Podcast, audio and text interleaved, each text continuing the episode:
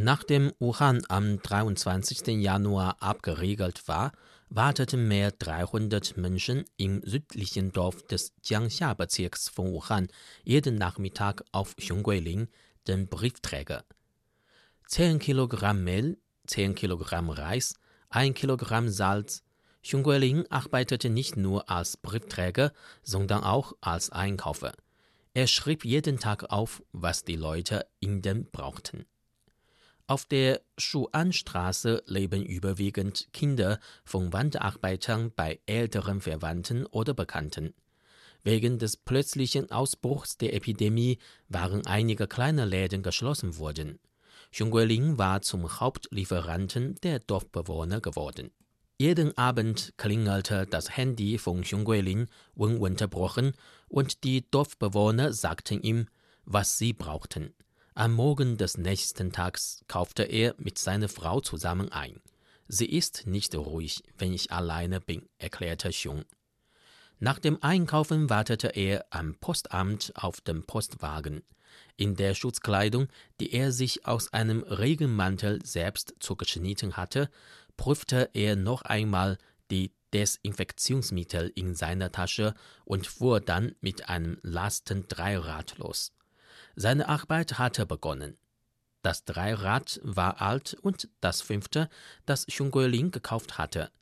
Es war schon sein 30. Jahr als Briefträger. 1990 hatte er im Alter von 18 Jahren angefangen. Seitdem war er bei der Post für die Zustellung von Briefen, Zeitungen und Einzahlungsquittungen für acht Dörfer zuständig. In seiner langen Dienstzeit sind aus den unbefestigten Wegen breite Asphaltstraßen geworden. Auf der Straße Schuan gibt es zwei bestätigte Infektionen und 13 isoliert untergebrachte Menschen. In der Tasche hat Xiongguilin immer Alkohol zum Desinfizieren. Während der Epidemie fürchte ich mich auch. Ich darf nicht leichtsinnig sein. Seine Frau war am Anfang dagegen, dass er weiter arbeitete. Wir haben noch zwei Kinder. Du sollst zuerst an ihre Gesundheit ernst denken. Aber Xiongguilin meinte, er trage Verantwortung, weil ihm die Dorfbewohner vertrauten. Er bekam einen Passierschein und so wurde er zur einzigen Brücke zwischen dem Dorf und der Außenwelt.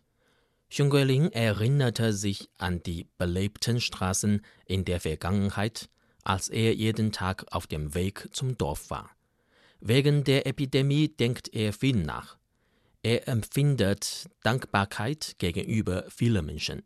Xiongguilin meinte auf WeChat, man soll die Informationen unterscheiden und die Nachrichten auf inoffiziellen Websites nicht anschauen. Er gab auch darauf die Lösungsmethode zum Gemüseankauf weiter, damit mehr Menschen die besondere Zeit sicher verbringen können. Auf der Plattform WeChat konnte Xiong den Freunden die Kenntnisse zur Epidemievorbeugung und den Dorfbewohnern nützliche Informationen weitergeben